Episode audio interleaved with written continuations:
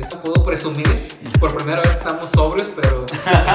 que ya había hecho por muchos años seguidos. Y este año que, que no salimos, y me fuese como como extraño. Ya tenía ganas de sacar mi alberquita de plástico a la azotea.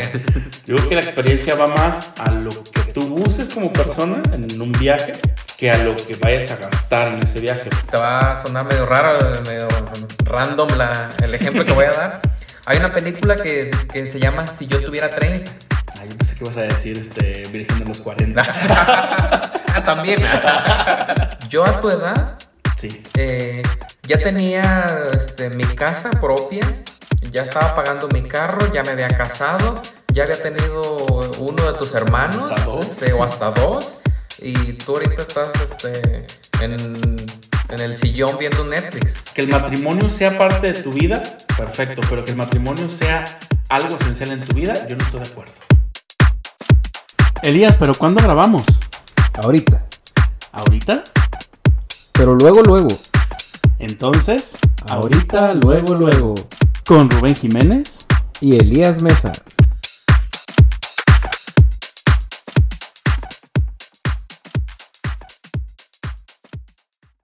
Yo te recomiendo, Rubén.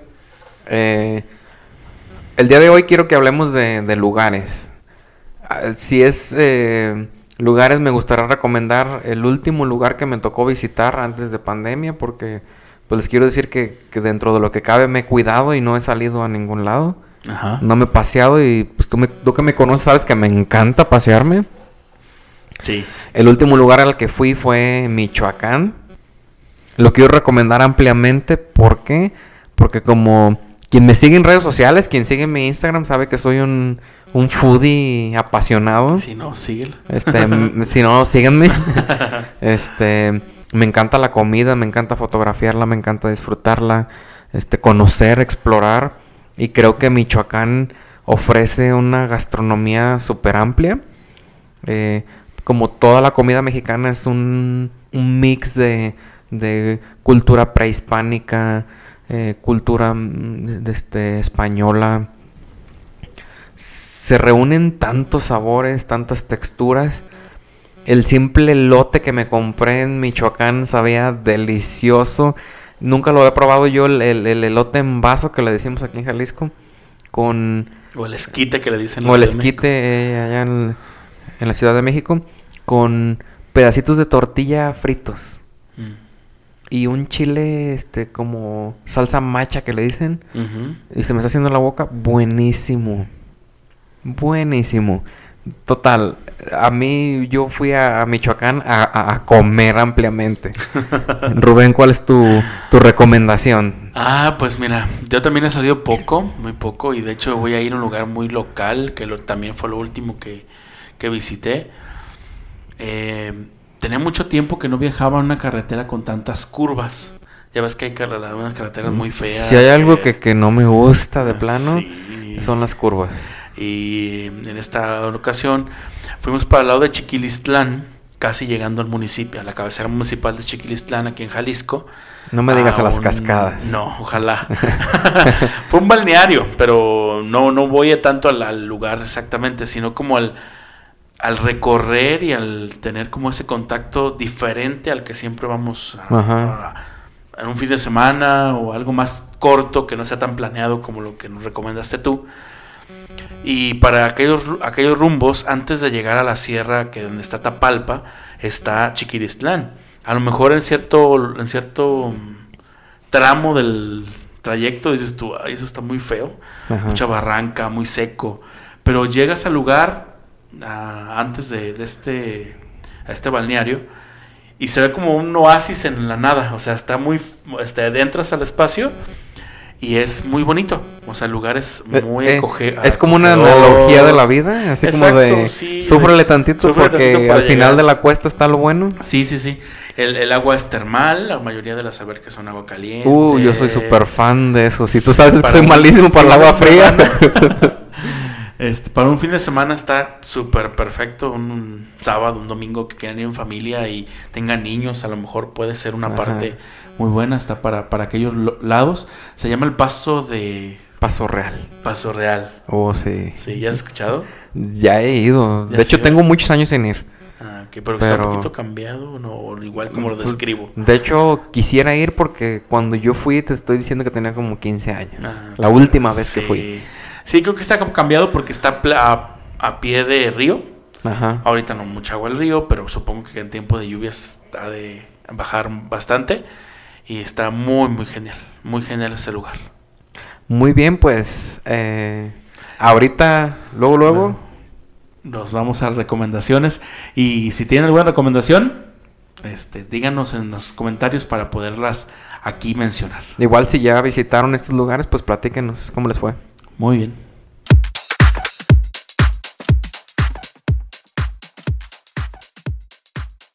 Bienvenidos a su podcast local favorito, ahorita, luego, luego.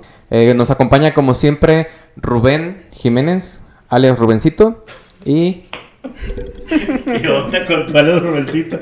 Y Bienvenidos todos a este segundo programa de la segunda temporada.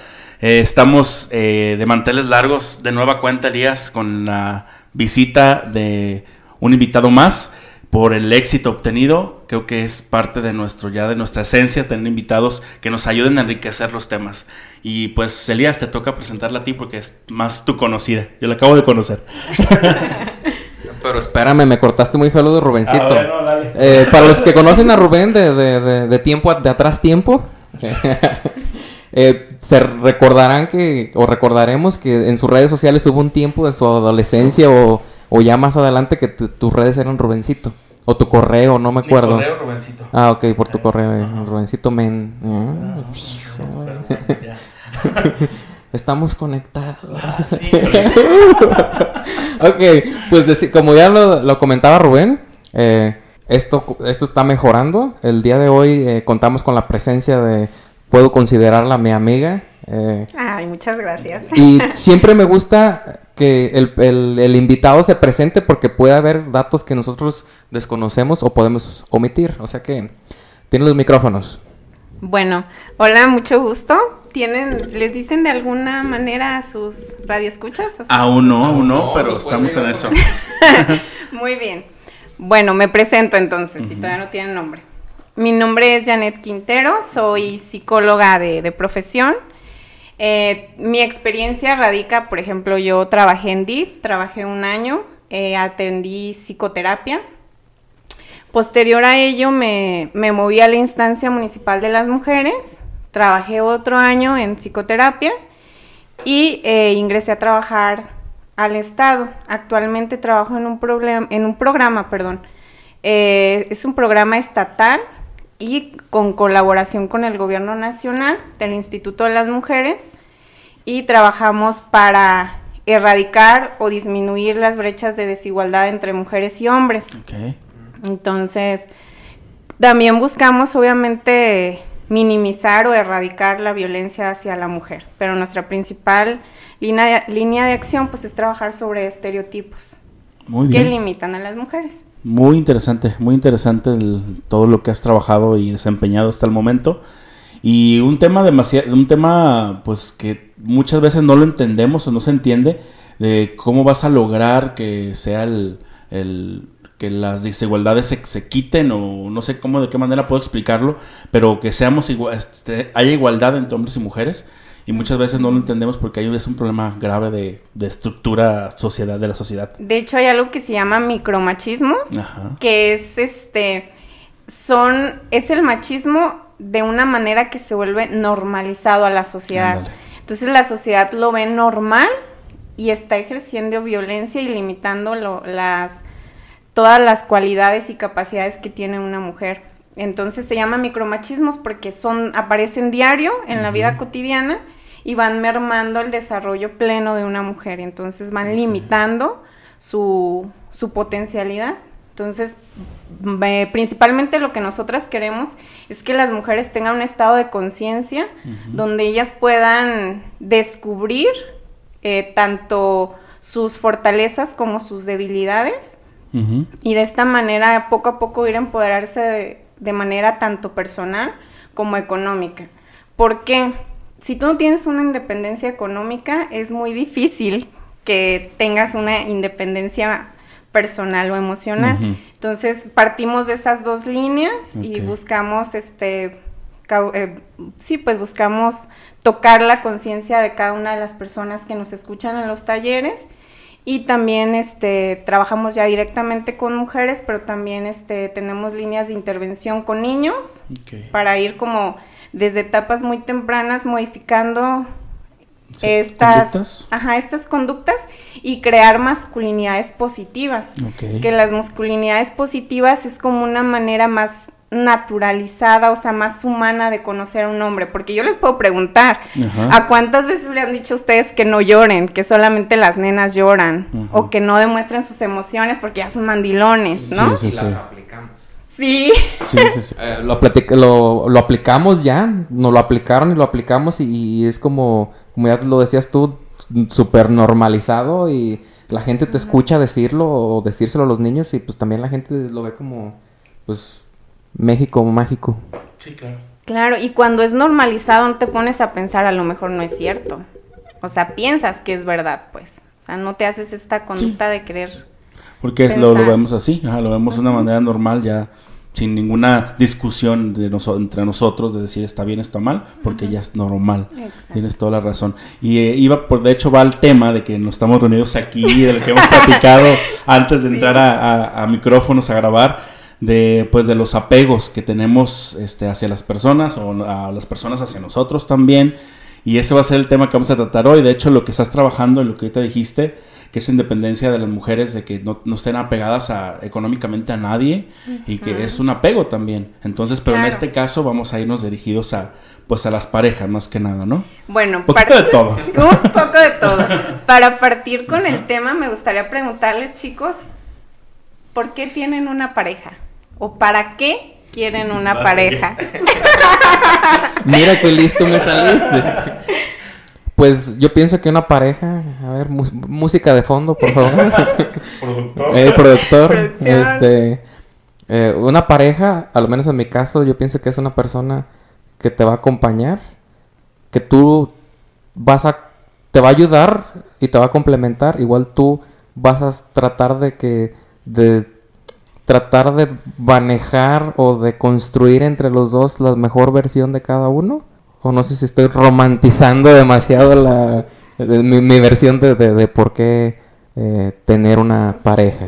Ok, vamos a discutir más adelante eso de complementar. Continuamos. Rubén. Rubén. Me debes. Ya me están dando terapia aquí.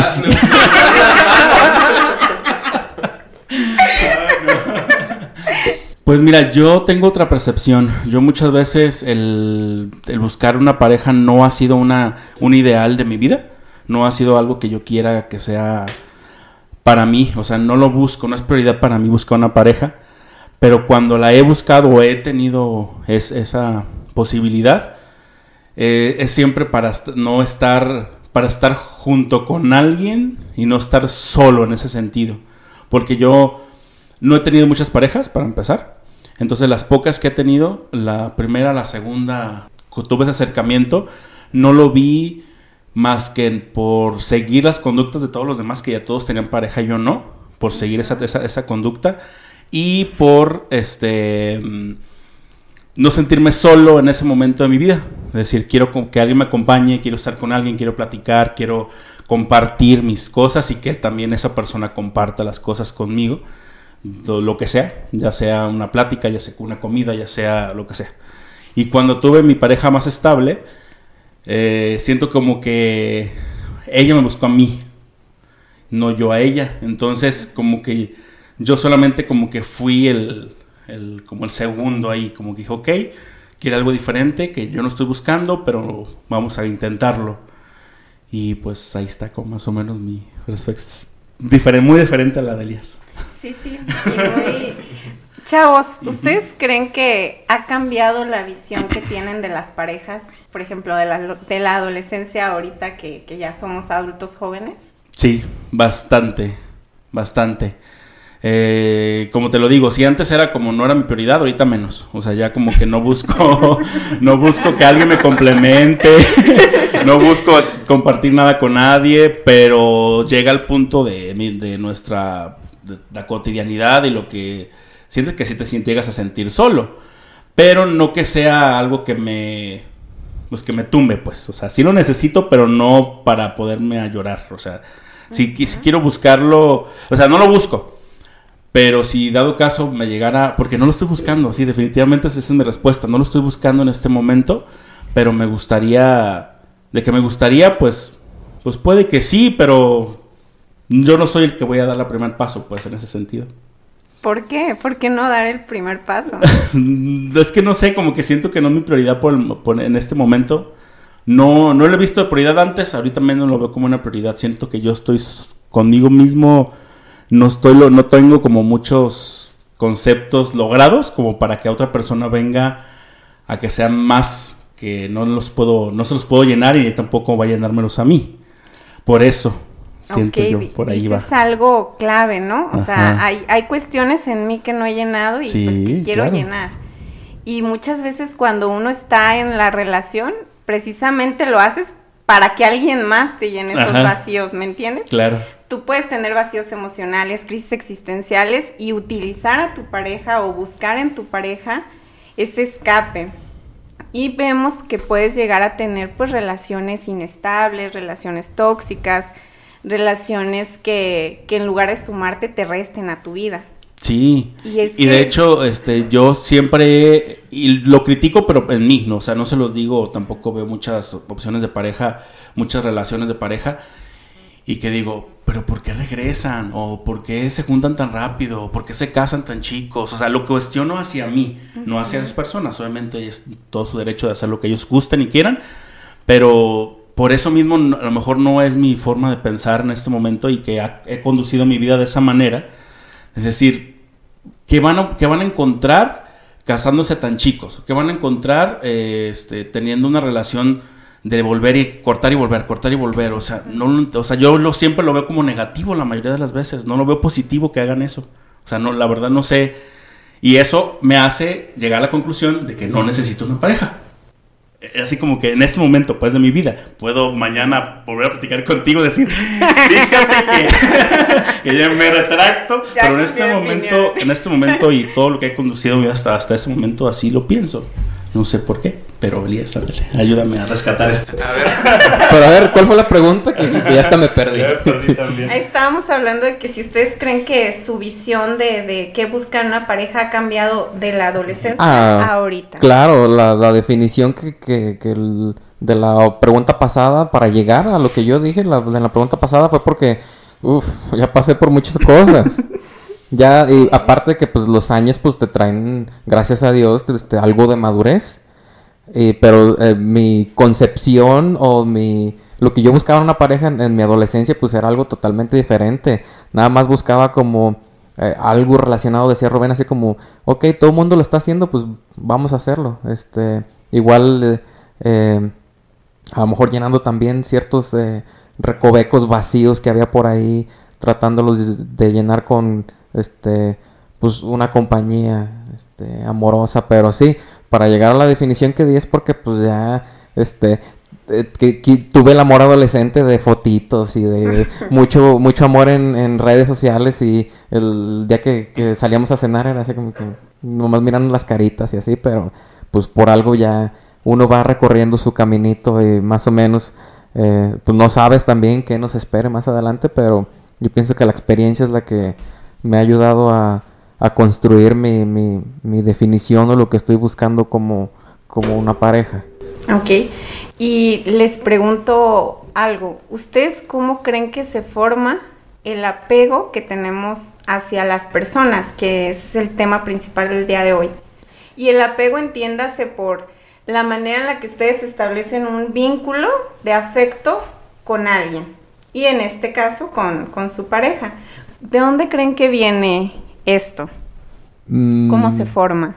A ver, eh, yo estoy hablando como siempre lo decimos desde no somos profesionales, por, por, algo tenemos la invitada el día de hoy, pero a, mi manera de, de, ver las cosas yo pienso que tiene que ver desde edades tempranas de yo pienso que en casas como te enseñan a cómo llevar como las relaciones afectuosas de cariño, siento yo.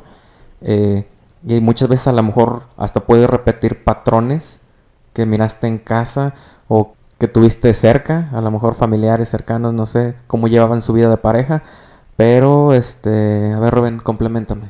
yo, yo creo que el apego se da cuando no encontramos llenar algo que tenemos rezagado desde, como bien dice Elías, desde la infancia, adolescencia, de que no padres ausentes, eh, no, no tener este ese acercamiento con los hermanos, no sé, desde ahí inicia, pero cuando llegamos a la adolescencia, cuando empezamos como a dar esos, esos primeros momentos de independencia, por decirlo de alguna manera, que ya no te conduces por lo que tus papás te dicen, sino por lo que tú crees. Yo siento que es como, ay, pues no sé, como tener, se da cuando estamos buscando nuestra, nuestro propio amor, por, nuestro amor propio, pero los demás, te, quieres que los demás te aprueben eso. Y si tú te sientes, si esa persona que te dijo que sí, es, ese, esa persona que te dijo que sí te ves muy bien, que tienes muy buena onda, pues esa persona te la vas como seleccionando para que sea tuya y decir, es que no quiero soltar a esa persona que me da mi le da la, razón a lo que yo soy. Y su vida de... Sí, o sea, y su vida de autoestima, claro. Y vas seleccionando ese tipo de personas y te vas apegando a ellas porque, pues de alguna manera te aprobó lo que tú estabas buscando. No sé, por ahí va. Sí, sí, sí. Dicen algo que es muy cierto. Eh, pasa en los primeros años de vida. Hay muchas teorías hablando del apego, pero el día de hoy vamos a abordar por, por el pionero, ¿no? ¿Quién fue quien, quien más o menos maquilló, maquiló, este, se formó toda esta teoría? Y es Baldwin. Él decía que si nosotros tenemos una buena vinculación con nuestro cuidador primario, que este usualmente es la mamá, pero pues obviamente hay casos en las que es el papá porque la mamá está ausente o la abuela, etcétera. Bueno, él decía que si nosotros llegamos a tener una buena vinculación con nuestro cuidador primario, vamos a desarrollar un apego seguro. ¿Qué es el apego seguro? Es cuando atienden bien en sus necesidades al niño. Ojo, esto está como muy relacionado al hecho de que todos los papás hacen lo mejor que pueden, ¿no?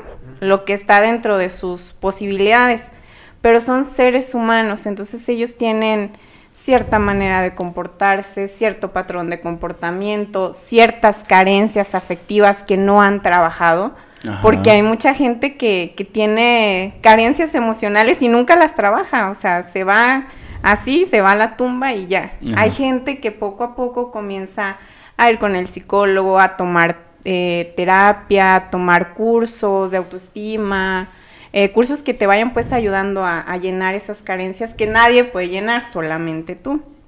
Entonces, bueno, partimos de que los papás hacen lo que pueden, ¿no? Lo que está en sus manos. Entonces, muchas veces no logran pues llenar estas necesidades que el bebé tiene.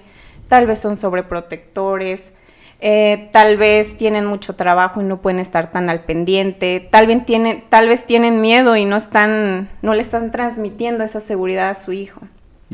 Entonces, eh, puede haber diferentes tipos de apego, que es el, apego seguro es cuando cubren bien tus necesidades. También está el apego ansioso, que ese es el niño este, siente que no está bien cubierta sus necesidades, tal vez lloró y no lo atendieron de manera oportuna, eh, tal vez no están siempre ahí sus papás porque tienen que hacer mil ocupaciones, y también está otro tipo de apego, que es el evitativo.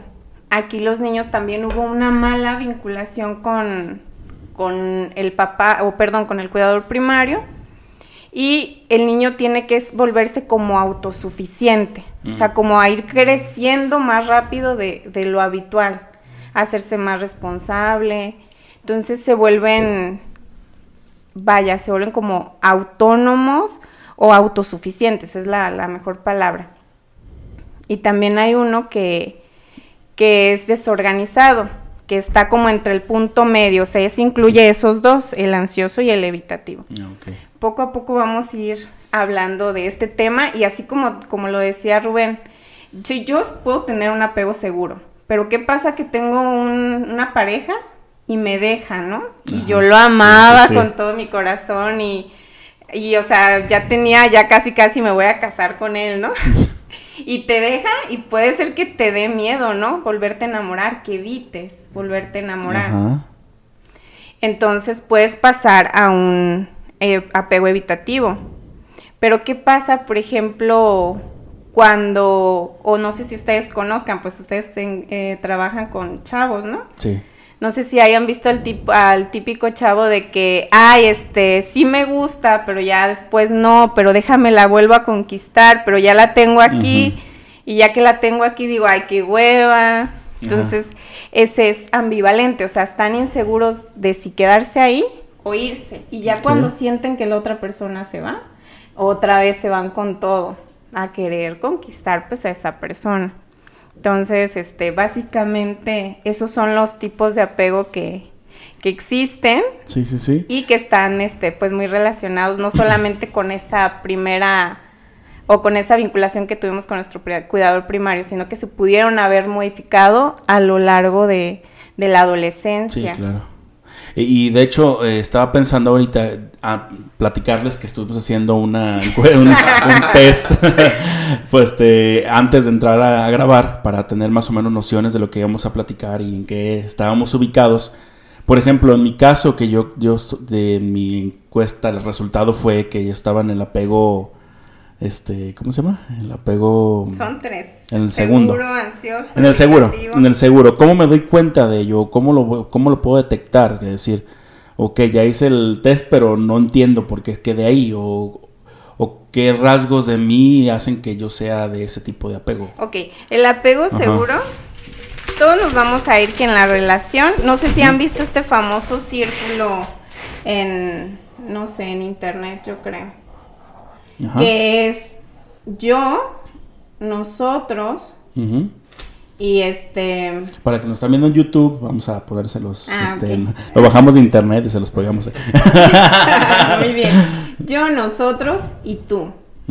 Nosotros, o sea, tú cuando estás en una pareja nunca dejas de ser tú. Tienes este tienes tus amigos, tienes tu manera de salir, tienes tus propias prioridades, tus metas a futuro que son propias, ¿no? Tu pareja también las debe de tener. Sí. Muchas veces no, pues muchas veces esto se hace una simbiosis, se crea una codependencia y entonces ya todos quieren hacer todo juntos. Hasta el Facebook. Sí, pásame la contraseña. y así, ¿no? Entonces se pierde esto y se vuelve como se junta. Y luego está la parte de nosotros, que obviamente en una relación debes de de tener una meta en conjunto, ¿no? Deben de, este, de tener como esta visión de vamos a caminar juntos de la mano. Tengo y me entrego plenamente a ti sin miedo a de que me vayas a romper el corazón, ¿no? O sea, yo te quiero y te lo demuestro. Sí. Y eh, pues, pero a pesar de que yo estoy muy enamorada de ti, puedo hacer mi vida sin ti. No me cuesta trabajo expresarme emocionalmente. Mm. Esa es la clave. Ya, ya. O sea que el, el diagrama que nos marcas ahorita es como la relación sana. Exacto. O como debería de ser la relación ideal. Las, la, y nos vamos a salir como por ejemplo del hecho de que, o, o de lo que es como moral, lo que está bien o lo que está mal. Vamos a hablar únicamente de lo que te hace sentir bien y de lo que te hace sentir mal. Y sobre ese campo, y sobre ese campo nos vamos a que si obviamente si yo tengo a mis, a mis amistades, si yo tengo a mi red de apoyo que me va a estar siempre conmigo y que si a mí se me dificulta algo puedo pedir apoyo a ellos, también, o sea, también llegar a compaginar el hecho de que también puedo ser parte de una relación, de que puedo estar bien y no perder ni mi red de apoyo ni a mi pareja. Eso es lo que me va a apoyar a mí o me va a aportar algo significativo a mi vida, algo sano. Entonces vemos que, pues que, que en eso se basa, ¿no? No perderte tú, tu identidad, porque esa es la como la característica como principal de una relación codependiente, te pierdes, pierdes tu identidad. Llega un punto en el que dices, pues ¿quién soy? Pues. claro. Sí. Y esto es bien importante. Tú decías algo bastante curioso, o sea, es como quiero estar bien yo, quiero sanarme yo, pero es que creen, cuando uno está en pareja, las heridas más profundas de tu inconsciente, ah, porque déjenme les explico esto. Nuestra personalidad mayormente se forma en la infancia. Entonces se llaman eh, creencias centrales. Todas las cosas que, que, marcaron tu infancia se quedan como una creencia y creemos que, que es verdad.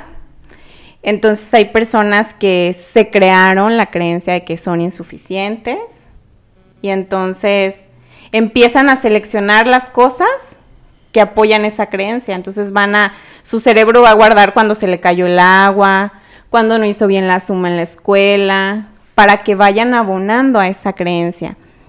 Entonces, por eso se llaman creencias, porque las crees, aunque no sean verdad.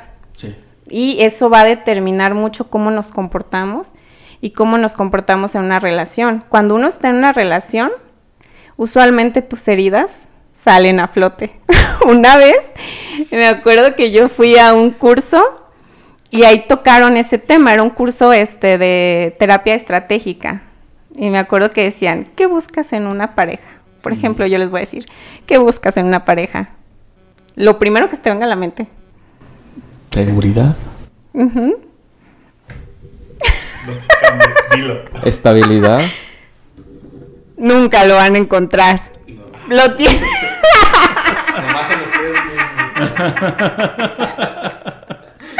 Ah.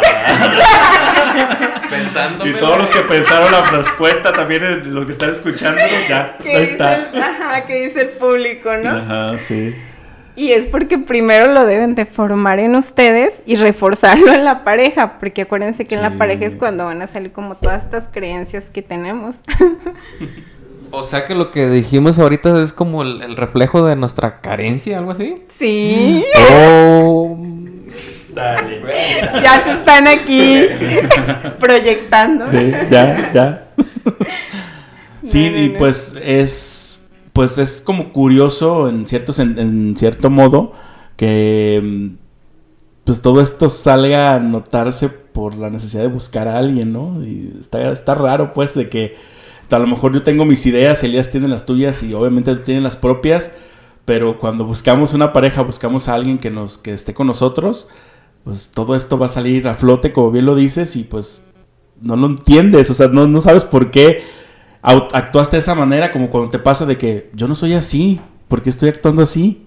Cuando estás con la, persona o cuando estás en un entorno diferente al que estabas acostumbrado, porque sí pasa, de que estás como, por ejemplo, yo reaccionas de una manera que no, que no eres, que no lo haces este, normalmente en tu vida hasta que estás con la pareja.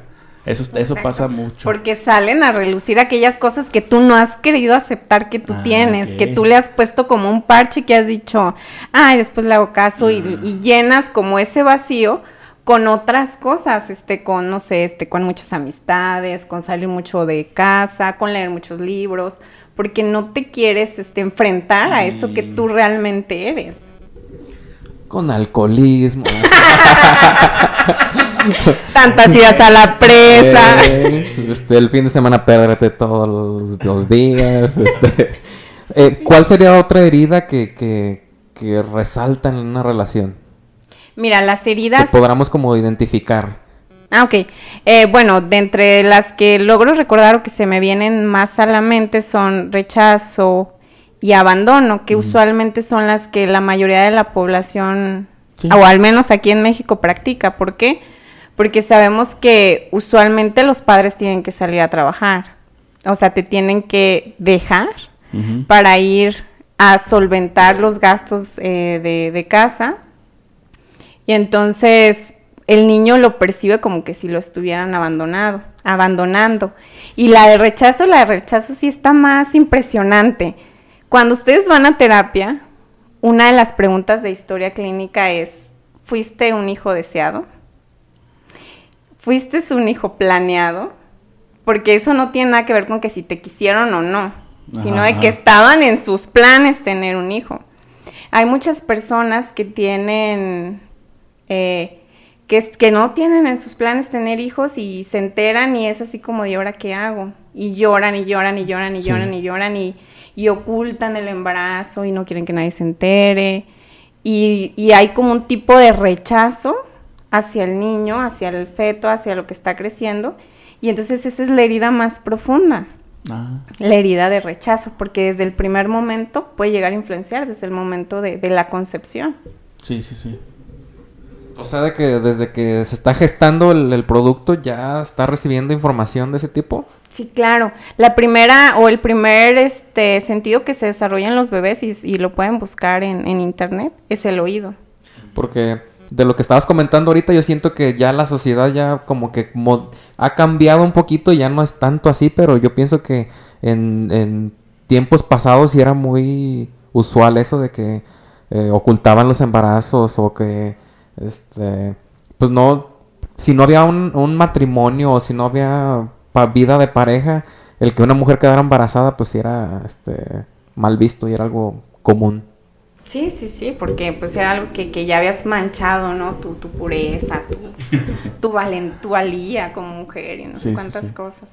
Entonces, pues sí, o sea, el chiste o lo importante aquí es cómo la, las carencias que uno tiene van a influenciar en la manera en la que tú te vas a relacionar con tu pareja. Mm, Entonces, partimos del hecho de que el apego seguro, pues ese es el que todos queremos llegar a tener, ¿no? De que poco a poco vamos a ir trabajando para poderle dar calidad a, a tu pareja.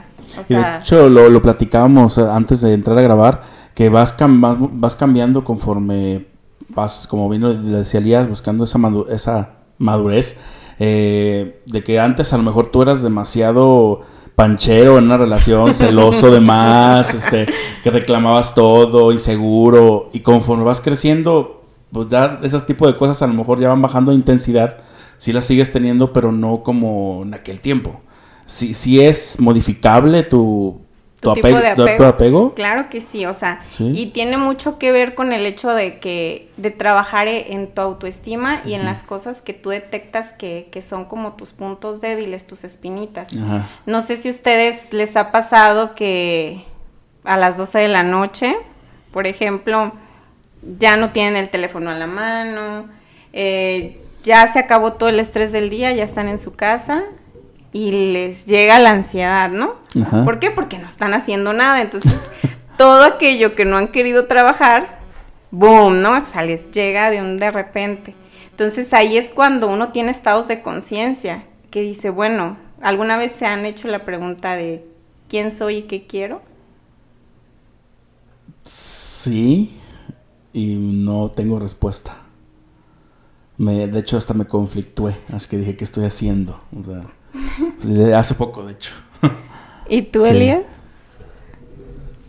sí me, me- me pasaba más eh, antes de que no podía como responder a la pregunta, pero creo que ya la misma madurez ya te va diciendo, este, igual tú vas formando el, el, el quién eres y, y el, y sobre todo pues el que quieres. Y entonces, ¿cómo se lo van a pedir a su pareja? O sea, si no lo saben. Eh, Sí, tienes como una noción, y a lo mejor al principio, al momento de como que te, te haces esa pregunta, dices tú, ok, sí tengo algo formado, como bien lo dice Elías, pero no tengo la respuesta a la pregunta. Sí tengo un caminito que seguir, pero no tengo la respuesta a la pregunta. Eso es como lo, lo que yo quise dar a entender. Obviamente tengo nociones de lo que quiero, pero no lo tengo como respuesta.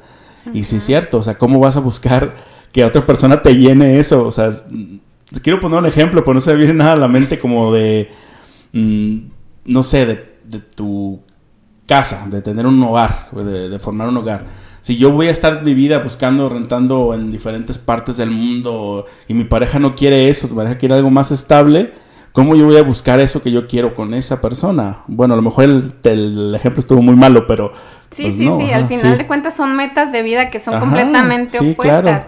Y a veces uno se aferra, ¿no? O sea, sabes que no, o sea, que él no, no es lo que tú estás buscando, que ella no es, no, no te va a llevar como a esa meta, pero ahí está uno porque ahí quieres estar y ahí estás. Y lejos de, pues sí, lejos de, de mejorar, te afectas. Y llega un punto en el que dicen, no, ¿y aquí qué está pasando? Pues, o sea, y te sientes perdido, confundido, y dices, ¿para dónde me voy? Y de ahí viene estados de tristeza que se pueden prolongar y pueden volverse en depresión, o este, puedes tener episodios breves de ansiedad. Entonces es, es bien importante marcar o tratar de tener estados de conciencia donde yo me pregunte, ¿no? ¿Qué soy, qué quiero y cómo voy a hacerlo? ¿Y cuál sería el punto más álgido, el punto así como más extremo de una relación codependiente? ¿Qué, qué pasa con esas parejas? ¿Cuál es el- lo más, o sea, que dices tú, esto ya es como de que no, o sea, ya, ya lo ves hasta mal, en cierto Fíjate modo. que una, bueno, una de las una de las características de las relaciones codependientes es que aguantan todo. Ah, ya. O sea, Todo se que- perdona. ajá. ¿Por qué? Porque no han escuchado un pasaje de la Biblia que el amor todo lo cree, todo lo puede, Ajá, todo sí, lo perdona. sí, sí. Y pues no. Sí. Perdóname, Diosito. Pero no. Pero no, o sea, hay un punto y por eso es para lo que existen pues los límites, ¿no? El Sí. hecho de, de decir qué sí voy a permitir en una relación y qué no. Oigan, estamos muy a gusto hablando de, de las relaciones de codependencia y no hemos dado el brinco a qué es una relación de ¿qué codependencia. es? Pues, ¿qué es? ¿Qué creen que es? Ay, a ver. a ver, deja, saco el Google. Eh, pues, como ya lo decíamos, por algo estás aquí, pero vamos a decir lo que pensamos nosotros para ver si estamos en lo correcto o tenemos. O, o tendremos. O bueno, voy a decir para ver si no tenemos como. No tengo una idea errónea de lo que es. Según yo, la, la relación eh, codependiente es aquella que. eh, pues ya no es una relación sana, sino que ya muchas veces la relación están juntos, pero ni siquiera hay un motivo como eh, ya no hay amor por llamarlo de alguna manera, sino que ya es eh, ya están juntos por por razones eh, ideológicas, sus rollos mentales, no, no ni siquiera tanto es porque se estén como ayudando como pareja o como persona, sino que ya es así, pues vamos a estar juntos porque este, yo necesito de lo que tú me estás pro- proviendo, este, eh, eh, mi subida de, este, de oxitocina, de, ¿cómo se llama? El- la, Serotonina, de dopamina. serotonina, este, pero hasta ahí a lo mejor, este, como ya lo decías tú en, la en tipo- ciertos tipos de relaciones que eh, se juntan, se separan, se juntan, se separan y es de que este, quiero sentir mi dominio sobre, sobre ti. Yo siento que ahí es como la, la codependencia. De hecho, antes de que digas como el- lo más apegado a tus... Ay, perdón. De ahorita que digas lo más apegado a tus, a tus conocimientos, un tengo un ejemplo de, de una pareja cercana a mí. Mm, es, o sea, son lo- los dos, de hecho les pregunté, una vez salió la plática, les dijo, me dijo la, la muchacha, este, quiero tener un bebé. Y le pregunté a mi amigo, no, en ese mismo momento le pregunté, ¿tú quieres tener un bebé? Y me dijo, no sé. Entonces ahí es como ella está buscando algo que él no, que él no está seguro que quiere. Y son de, esa, pa- de esas parejas que han regresado, han terminado, se han peleado, infidelidad, pero vuelven. Eh, ¿Esas son una, ¿Es una pareja codependiente? Sí, mira, yo te voy a decir otro ejemplo. Eh, una vez se acerca a mí una, una chava y me dice, le quiero platicar la siguiente situación, ¿no? Eh, fíjese, ah, ok, fíjese que, que mi novio eh, me llama por teléfono, se porta muy lindo, es muy atento. Sin embargo, cuando nos vemos, eh, me comienza como a, a querer controlar el teléfono, no quiere que vea a mis amigos, no quiere que vaya a la presa, no quiere que vaya al ranas. Entonces yo dije, bueno, ahí, es al- ahí se ven señales muy, muy notorias de, dominio. Digo, este, lo que él quiere hacer es ejercer control y poder sobre ti. ¿Estás consciente de eso? Y ella, no, no, sí, sí, sí, estoy consciente de esto. Y yo le dije, ¿qué vas a hacer? O sea, una cosa es que la otra persona quiera dominarte y una cosa es que tú quieras acceder, pues, a que te domine. Para eso tú pones tus límites. ¿Has escuchado hablar de límites? Le comenté. Ella dijo, sí, más o menos, ya yo le expliqué brevemente, pero ella decía que tenía pavor de no volver a sentir eso que él le hacía sentir.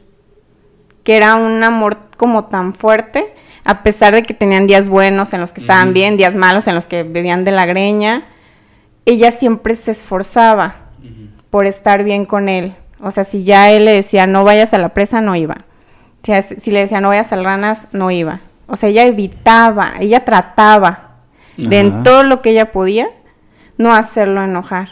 Mm. Entonces, ¿por qué? Porque ella estaba buscando sentir ese bienestar que sentía de vez en cuando con él.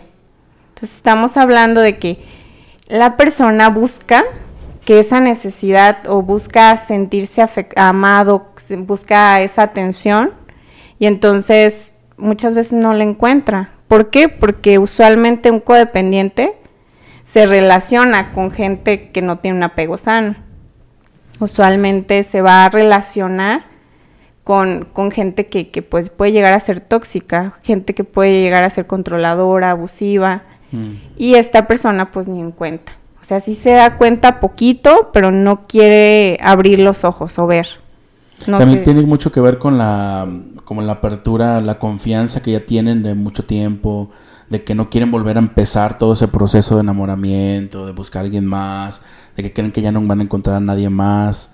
Tiene que ver mucho eso también, ¿no? Porque es parte del, de lo mismo, de que si te sientes seguro, protegido con esa persona, aparentemente, eh, pase lo que pase y se peleen o no, eh, ya volver a retroceder esos pasos que ya dio, a lo mejor también es parte de lo mismo, ¿no? De que no quieres salirte de esa burbujita. Exacto. y, y, y, haz de cuenta que existen mil ejemplos más. O sea, por ejemplo, hay personas que, que se sienten insuficientes y, y dicen, no manches, pues ya me volteó a ver, aquí me quedo, a todo me hace una cosa, me hace otra. y yo digo, pues que me haga, estoy bien fea, o tengo esto que es anormal, o que no es tan, tan normal en las otras demás personas y que me hace ser mal o que me hace estar mal, y eso pues al final de cuentas es, es subjetivo, o sea, tú puedes ser la persona más perfecta de este mundo, pero si tú no te sientes suficiente, puede este, afectar tu autoestima y la autoestima, el daño a la autoestima es una de las características principales de una persona codependiente, que si quieren ahorita las hablamos, pero como tal vamos a dar la definición, este, ahora sí que de un psicólogo experto en tema, y dice, es un patrón de ideas, emociones y conductas que son siempre insatisfechas, que buscan eh, continuamente llenar o buscar llenar este, espacios para que les den atención, valor y que se sientan este, completos. Y buscan también o le dan su atención y toda su, su atención es dirigida a otra persona, no a ellos mismos. Entonces, lejos de buscar como mejorar mi autoestima, trato de estar bien con la otra persona. Está súper curioso la definición porque es como estoy buscando rellenar mis huequitos, pero de todos modos al final de cuentas nada más estoy buscando como tu bienestar, algo así, el bienestar de la otra persona. Sí, tú buscas que la otra persona medio complicado, ¿no? Está como Sí, déjenme entonces hay que desmenuzarlas, ¿no? ok, ok. Eh, es una persona que, está insatisfecha, que probablemente no recibió de, sus padres la, atención suficiente. Tal vez este, su mamá le decía, ya hizo un berrinche, y entonces la mamá le dijo, eres una tonta, eh, nadie te va a querer, que son, o sea, usuales, son palabras muy usuales que uno escucha en las mamás cuando regañan a los niños. Sí. Entonces eso se va quedando en la psique del niño y entonces va a decir, no es que si soy una tonta, es que si nadie me va a querer. Y entonces se van, como les decía, ¿no? Van seleccionando aquellas eh, situaciones que refuerzan esa creencia, se hace una creencia y ya la persona piensa que, que no es lo suficiente, que realmente no es lo suficiente. Entonces hay un daño en su autoestima. Entonces partimos con que busca la atención de su pareja y además busca que la valore. Entonces, va a hacer todo lo que esté en sus manos la persona. ¿Para qué? Para que su novia o su novio le ponga atención y se sienta valorada. Entonces ella se va a esforzar, le va a regalar cosas, él le va a llevar flores, va a estar siempre ahí. No importa que ah, que, que le haga desplantes la muchacha, no importa que le diga, este, ay, este, tú eres un tonto. O sea, no importa lo que tú le digas, la persona va a estar ahí porque como ellos no tienen seguridad en sí mismos, buscan la de alguien más. Busca que alguien les apruebe y que les diga, tú estás bien. O sea, no, el problema no eres tú. no sé si me da a entender. Sí, de hecho estaba, estaba pensando que es como si yo tengo, si yo nunca he encontrado, por dar un ejemplo, no he encontrado una satisfacción sexual con nadie, esa persona me lo da y me lo sigue dando todo lo, todas las veces que hemos tenido sexo, por decirlo, como ejemplificarlo, esa persona va a ser voy a codepender de esa persona sexualmente. Exacto. Ok. Y fíjate, por ejemplo, sí, sí, sí, sí, Y luego, por ejemplo, este, si nadie me ha dicho que yo soy inteligente, que yo puedo hacer las cosas bien, y llega alguien que a veces me trata de la chingada, y a veces me trata, me dice, eres la persona más inteligente que ah, conozco, vas a buscar ese reforzador, vas a buscar esa aprobación en esa persona y te puede tratar súper mal. Pero si de vez en cuando te trata bien, tu necesidad de atención y de valoración está cubierta. Dependes emocionalmente de que la otra persona te diga que, que, tú eres bonita o guapo. Sí, como lo que decía al inicio, que te, que te dije que te buscabas como la aprobación de, de alguien para ir seleccionando ese levantón de autoestima para que tú vayas diciendo, ah, esta persona, este, mi primer apego es esta persona porque me dio ese levantón de autoestima, ese, o como lo dije pues al principio. Yo ya lo entendí, Elías, tú.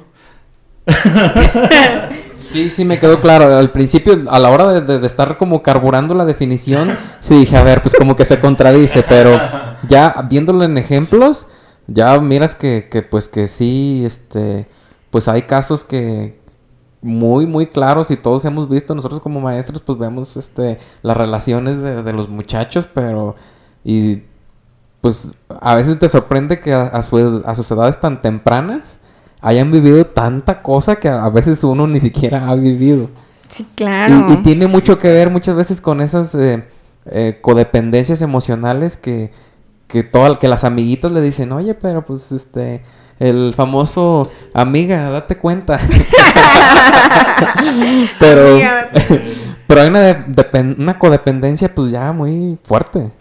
Si es la única persona que le dice, eres valiosa, eres valioso, ¿cómo vas a dejar a la única persona que te dice sí, que claro, Porque estás en cierto modo también llenando tú, pero no, es como es momentáneo, pues. Sí, claro. Sí, y de hecho, em, todo esto que estamos hablando, de hecho, quería como dar la vinculación. El apego eh, es como el primer paso para ser una persona codependiente o no. Sí, mira, ya en, uniendo el tema es, tú generas un tipo de apego tú vas a generar en las primeras etapas de tu vida y seguir reforzando, modificando o totalmente cambiando este tipo de apego, la manera en la que tú quieres. El apego es cómo tú quieres a alguien, cómo tú te relacionas. Si eres alguien que continuamente da afecto, si eres alguien que a veces quiere y a veces no, si eres alguien que no quiere querer a nadie porque porque te pueden hacer daño, porque tú quieres desarrollarte profesionalmente. Y entonces también hay gente que tiene esta, que ansía ser este, que ansía tener atención, ansía llenar ese vacío que, que no se ha llenado.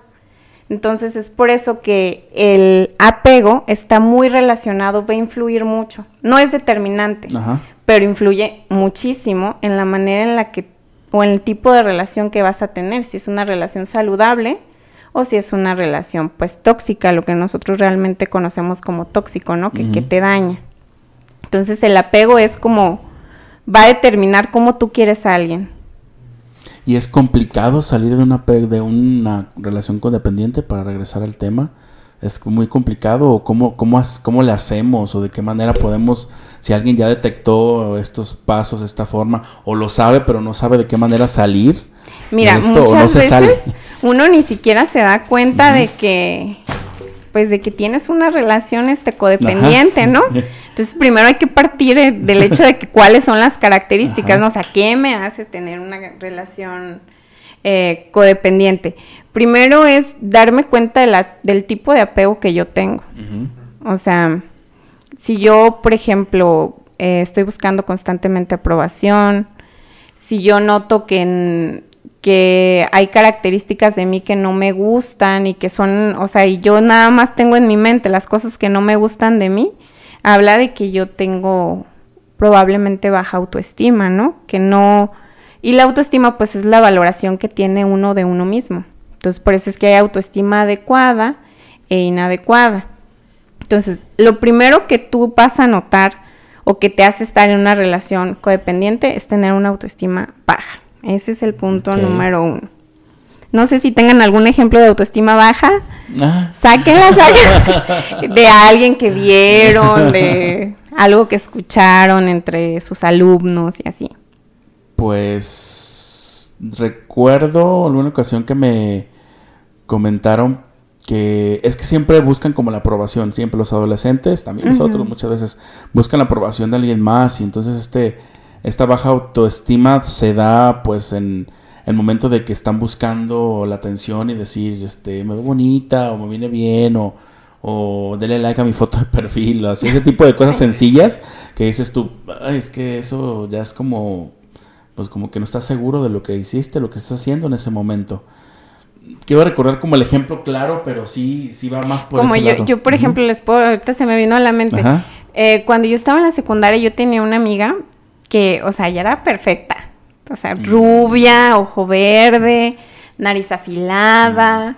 eh, acuerpada. O sea, no, no, no, ella era perfecta. Y la autoestima hasta el piso. Mm. Nadie la volteaba a ver. Absolutamente. Y yo le decía, pero es que tú eres perfecta. o sea, Ok, ajá. ¿por qué? Porque la autoestima también se proyecta. Tú puedes ver si alguien es seguro o no. Entonces, ella era así como, o sea, no, pasaba completamente desapercibida y yo no entendía, mi cerebro no carburaba. ¿Cómo era posible que alguien como ella fuera tan, tan bonita y pasara tan, tan desapercibida? Entonces ella tenía una baja autoestima y, y lo proyectaba mucho. Eh, también la otra de las características de una persona codependiente es que no sabe tomar decisiones. Muchas veces, o sea, es, es muy común. También a mí me ha pasado que, que a veces no pido. sé, esa palabra no, o sea, te- te estás pidiendo la opinión de algo de comer y dices no sé, o sea, de menos analiza lo que te están preguntando porque muchas veces es eso, como que quieres como no ser tú el, el que tome la decisión final. A lo mejor en tus cosas personales pues sí lo haces, pero cuando es como en pareja, O qué tal cuando en la música, ¿verdad? Pon música y tú, ¿qué Ajá. música le gusta? Sí, sí. Exacto. Sí, sí, sí, sí. Y hagan de cuenta que esto es como ya ah, en temas más profundos. Sí. O sea, esas personas, porque por ejemplo, yo les puedo decir, ay, no sé este, qué hacer en esta situación. ¿Ustedes qué opinan? Pero es una situación. Pero ¿qué pasa cuando tienen un amigo, un conocido que constantemente, y dime qué hago, y qué hago, y en esta situación, ¿qué, qué, qué me sugieres hacer? Entonces, las personas que son o que pueden llegar a tener una relación codependiente tienen también esta característica. Dudan mucho al momento de tomar una decisión y prefieren que alguien más la tome. Es por eso que se juntan o buscan una pareja para que les esté diciendo constantemente qué hacer, ¿no? Eh, también tienen o sienten mucha culpa. Si algo malo pasa en la relación, este, no sé, por ejemplo, el novio llegó serio el día de hoy, ¿verdad? Y ya la, la persona en una relación codependiente puede decir, ¿qué ¿Qué hice? Sí. Sí, sí, sí. Y entonces la, la persona siente, o por ejemplo, si ya se equivocó en algo, lo va a hacer súper grandísimo de que no manches, me va a dejar. Y no, este, le hablé a fulanito y entonces ya, o sea, mi relación se, se va a terminar. Y entonces por esta culpa empiezan a hacer conductas compensatorias. Y empiezan a hacer como de, ay, este traje de desayunar, o ay, este, toma, te doy mi contraseña de Facebook. Ni siquiera se las están pidiendo y la otra persona quiere como compensar esa culpa que siente cuando en realidad pues es algo muy pequeño. Y a lo mejor pues, no, no tiene la culpa tú, pero con esa actitud y la inseguridad que tienes, eh, como tú echarte la culpa de eso. O, o de verdad sí, si es porque de verdad algo hizo. O sea, porque también puede ser que no lo hizo, pero por esa seguridad que tienes. Ah, porque luego no cuando. lo- ¿Qué tal cuando se junta una dependiente emocional con un manipulador? o sea, ahí. Ah, dime. ¿Y si son polos que se atraen? Sí, claro, uh, por Uh. supuesto, porque la codependiente ni cuenta se da de que está siendo manipulada. Entonces la otra persona puede, por ejemplo, el muchacho francamente puede tirar la, la onda a la mesera Ajá. y decirle, ay, ya ves, qué insegura eres, tú piensas ya uno no puede hablarle a nadie, ve nomás tus escenas de celos, mira nomás, este, todo el tiempo estás enferma, ¿eh? tienes que ir al psicólogo, porque esas ideas paranoicas que tú tienes son inventadas, tu cerebro la- las está inventando. Porque los manipuladores tienen como esa, esa capacidad de envolver a la otra persona. Ajá. Entonces la otra persona no detecta que está siendo manipulada y además siente o adopta este, esta culpa de que no manches, sí es cierto, estoy exagerando. Y eso es como súper habitual. No sé por qué se está riendo Elías. ¿De qué te Algo se acordó, acuerdas? se acordó. ¿De qué te acuerdas, Elías? Platícanos. sí, cuéntalo, Ay, cuéntanos, cuéntanos. No es un caso, pero me estoy como eh, imaginando toda la escenita y de que este el el güey acaba de, de darle el número de teléfono por ahí en la, la mesera bien abiertamente y la otra, no, pues yo creo que algo hice mal. Sí, claro. O por ejemplo, que, ¿ya ves? Sí, sí, sí. No, y luego ya ven que ahorita es muy común que, por ejemplo, si tú te mensajeas con alguien y tiene novio, tomas la captura al chat y se la envías a la novia, ¿no? Es un problema muy, más bien es algo muy común en, en los chavos ahorita. Sí. Y entonces el manipulador puede decir, ya ves, tú le dijiste a tu amiga que, que hiciera esos mensajes. Me estás in- No, pero también les hacen creer que ella se inventó la conversación. y la otra persona así como de, ah, no, pues. Y la otra persona sabe conscientemente que se los enviaron y la otra persona le hace creer que ella maquinó toda la historia y al último pues termina pidiéndole disculpas la persona codependiente a la persona que es manipuladora. Sucede, Sus caras, sí. No, no, sí. Que sí te vienen como ejemplos. Pero bueno. sí, sí. Eh, también es muy común la creencia del amor romántico. La creencia de que vas a encontrar a alguien y va a ser tu príncipe azul y ya no vas, El o tu cliché. princesa. Maldito Disney, nos mintió toda la vida. Toda... ¿Y qué tal la rosa de Guadalupe? Las expectativas que tenemos de las otras Sí. personas, claro. Sí, sí, sí. Que, que yo quiero esto y voy, voy a buscar eso. Cuando te preguntan qué tipo de mujer o de hombre te gusta. "Uh", o sea, ya a partir de ese momento que tú vas a dar una respuesta, estás dando expectativas que a lo mejor no vas a, no vas a encontrar o muy pocas cosas vas a encontrar. Sí, claro. Ajá. Como por ejemplo, este, ¿cuál es la pareja así como más, más ran- así más tóxica que se puedan imaginar que existe en, en películas? O sea, ahora está en curva. Por ejemplo, Ajá. y esto es bien común. El otro día estaba viendo una lista como de las de las ah, parejas más tóxicas que la televisión nos ha vendido como las, las historias de amor más románticas. Y me acuerdo que venía, ¿quién ha visto el diario de una pasión?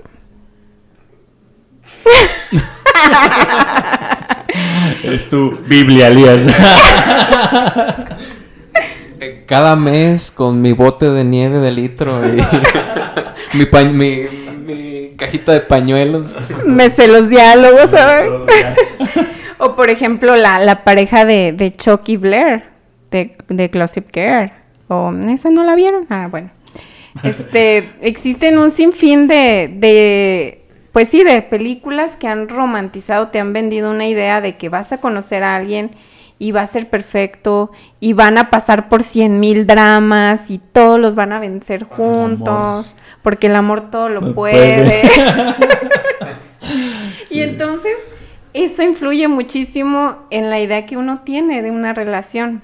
Y al final de cuentas yo me acuerdo que hace poquito le, le preguntaba a una amiga que se iba a casar. Le dije, oye, ¿y cómo te diste cuenta de que él era el indicado? O sea, ¿cómo es que tú tomas la decisión de casarte? Y me dice mi amiga, muchas veces pensé que el amor dolía. Dice, y estando con, con mi novio, me di cuenta de que el amor no duele.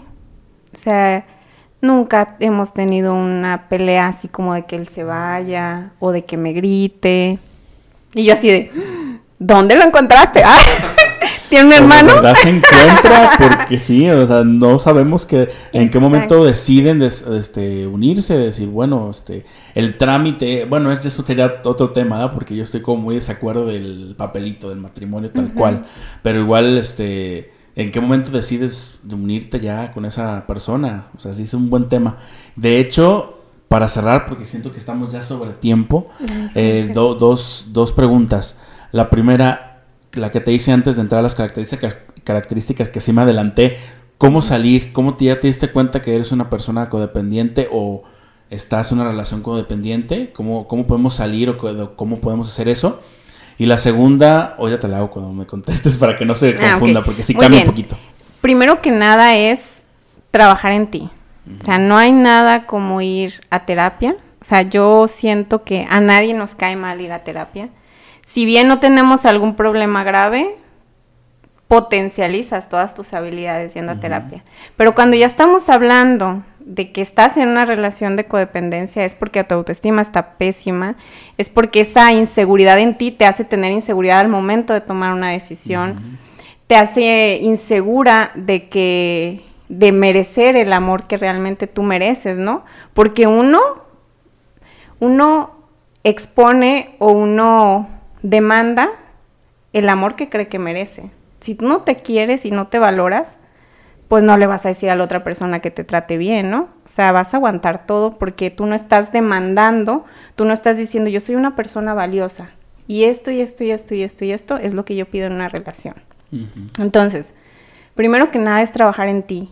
Parte fundamental es trabajar en tu autoestima y en tus creencias centrales. Ir viendo qué son las creencias que te están limitando, que te están hecho dudar de ti y pues ya sobre eso. Si no puedes económicamente pagar una terapia, pues existen lugares como DIF que dan terapia gratuita. Estamos nosotras, la instancia municipal de las mujeres. Y, eh, pero también hay cursos online que son súper baratos. Por ejemplo, hay una psicoterapeuta que se llama Tere Díaz, que ya tiene mil cursos en su página y son súper baratos. O sea, un curso te puede salir, no sé, en 400 pesos. Y entonces eso es como para ir poco a poco trabajando en ti, pero no hay nada que supere el hecho de ir a terapia. O sea, eso es lo principal y trabajar en tu autoestima. Muy bien. Estamos hablando mucho de relaciones heterosexuales, pero en las eh, relaciones homosexuales supongo que también es un, Es lo mismo. un mismo este punto, ¿verdad? Sí, porque es cómo tú quieres a alguien, cómo Ajá. te enseñaron a querer a alguien, te enseñaron a desbordarte en amor, Ajá. enseñaron a, te enseñaron a no dar amor. ¿Cómo te enseña, o sea, cómo te enseñaste tú a querer? Muy bien, perfecto. Y para cerrar. ¿Y la segunda? hecho la segunda, esta no era, era complemento. La segunda, eh, esto de los, de los apegos, de la codependencia, obviamente se dan amigos, familia, mascotas, no sé, ¿sí o no? Sí, claro, porque Ajá. es como tú quieres. Ajá, El apego es eso, cómo tú te encariñas con algo. Entonces, tú puedes ser, eh, puedes tener un apego eh, muy Al fuerte a, tus, a, tus, a tu trabajo, a tus amigos, eh, a tus primos, a tu mascota. O sea, Sí. existen un sinfín de cosas a los que uno puede generar una vinculación. Ok. Eh, algo que comentamos un poquito, pero no lo explicamos bien, fue que antes de entrar aquí aplicamos un test que nos previamente nos, nos compartió Janet. Y eh, ¿quieren compartir sus resultados? ah, bueno, sí, es cierto. Eh, bueno, en el test venían tres tipos de nada más, tres tipos de apego. Yo tuve resultados 33, 35 y 39. Y el 39 era el último, que era el... Y quiero que me platiques como de qué tipo de apego es o en qué consiste. Ah, eh, era el apego evitativo. Ajá, sí. Ok, No. a ver, platícanos poquito. Pues mira, salí. en, en él la, la característica principal es autosuficiencia. Yo no necesito de, de nada para estar bien. Yo puedo hacer las cosas por mí mismo. ¿verdad? Esa es la principal. Ojo, pero somos seres sociales. necesitamos de las otras personas. Entonces tú creas tu barrera para no enamorarte y no depender tanto de la otra gente. Pero es, entonces esa es la, la, la palabra clave, ¿no? O sea, yo soy autosuficiente, no necesito de lo demás. Y evitas tener relaciones de pareja. ¿Evitas tener relaciones de pareja, Elías? Eh, Sí. sí. Creo que no sé si, si, si sea generacional o no sé, pero yo siento que conforme va avanzando el tiempo somos menos de pareja. Yo también escucho la parte de Rubén y digo, no sé si sea generacional, si sea eh, los cambios de, de- de modernidad o no sé, pero... ¿Sabes? Se me viene a la mente. La característica principal es que además de que evitan tener pareja, ponle que ya iniciaron su relación de pareja. Ah, pero cuando se están enamorando, evitan a la pareja, entonces Ah, está curioso. la cortan. La cortan. Sí. Completamente así de... Sí, y yo, sí, sí, sí. Mm, Curioso. Sí, claro. Bueno. Ahorita, luego, luego, este, Janet, ¿qué nos quieres, qué nos puedes decir como para conclusión de esto? Bueno, eh, me gustaría hacer hincapié en todos, Ajá. tanto en hombres como en mujeres, que uno es la única persona, o sea, tú eres la pareja o tú vas a ser tu amor principal, siempre. Entonces, me tengo a mí.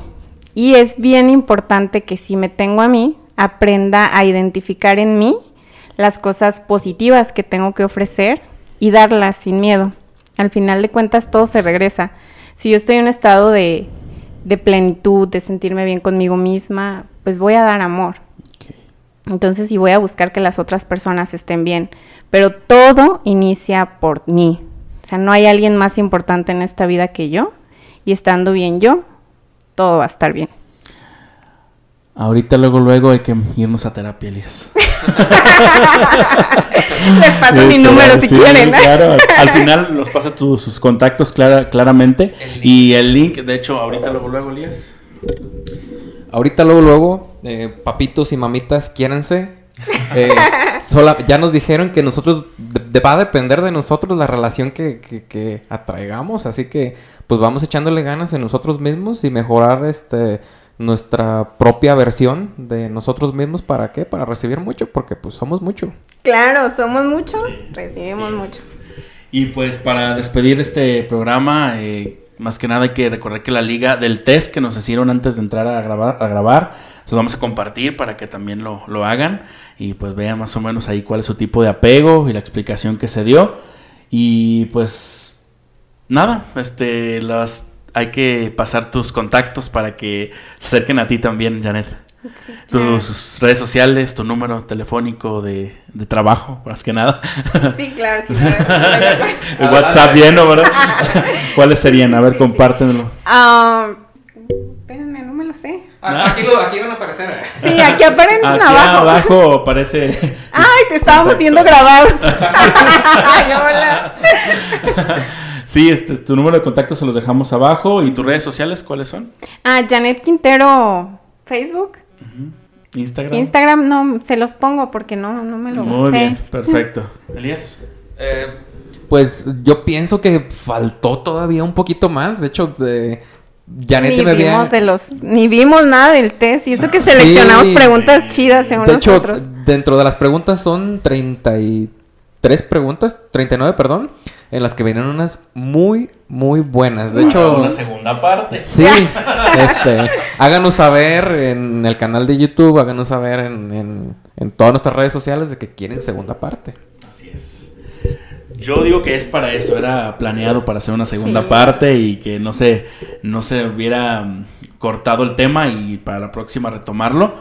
Y pues recordarles, Elías, que ya tenemos TikTok, ya tenemos, este, ya, Ya como siempre, ya bailamos en TikTok. ya tenemos el, pues el Instagram, el YouTube, ya estamos en prácticamente todas las redes sociales. Y pues para que ahí nos comenten y nos digan todo esto. Y pues nos despedimos de este episodio. Muchas gracias, Janet, por aceptar la invitación. Gracias a ustedes por invitarme. Fue un placer. Y la segunda parte. o- o- Claro, ojalá. a ver qué dice el público. Muy bien. y pues nos vemos la próxima en Ahorita. Luego, luego, adiós.